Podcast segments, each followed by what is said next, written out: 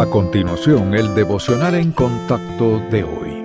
La lectura bíblica de hoy comienza en el versículo 4 de Filipenses capítulo 4. Regocijaos en el Señor siempre. Otra vez digo, regocijaos. Vuestra gentileza sea conocida de todos los hombres. El Señor está cerca. Por nada estéis afanosos, sino sean conocidas vuestras peticiones delante de Dios en toda oración y ruego, con acción de gracias. Y la paz de Dios, que sobrepasa todo entendimiento, guardará vuestros corazones y vuestros pensamientos en Cristo Jesús. Por lo demás, hermanos, todo lo que es verdadero, todo lo honesto, todo lo justo, todo lo puro, todo lo amable, todo lo que es de buen nombre, si hay virtud alguna, si algo digno de alabanza, en esto pensad. Lo que aprendisteis y recibisteis y oísteis y visteis en mí, esto haced, y el Dios de paz estará con vosotros.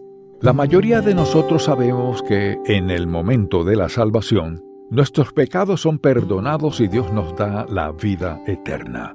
Pero hay mucho más que acompaña a nuestra redención. Recibimos una nueva naturaleza, poder sobre el pecado y una mente renovada. Pero estas cualidades requieren ser cultivadas, lo cual se produce mediante el conocimiento de las Sagradas Escrituras y la obediencia al Espíritu Santo.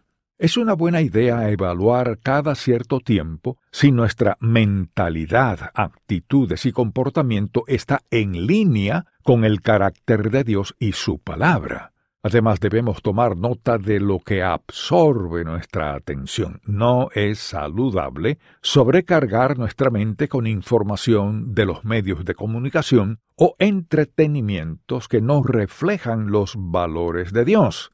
La exposición frecuente a tales mensajes puede producir ansiedad, descontento e ingratitud. Pablo nos exhorta a fijarnos en todo lo que es verdadero, honesto, justo, puro, amable, de buen nombre, virtuoso y digno de alabanza. Con la ayuda del Espíritu Santo podemos filtrar nuestros pensamientos a través de esta lista. Por tanto, hágase esta pregunta. ¿Qué llena mi mente? y dé prioridad a dichas categorías.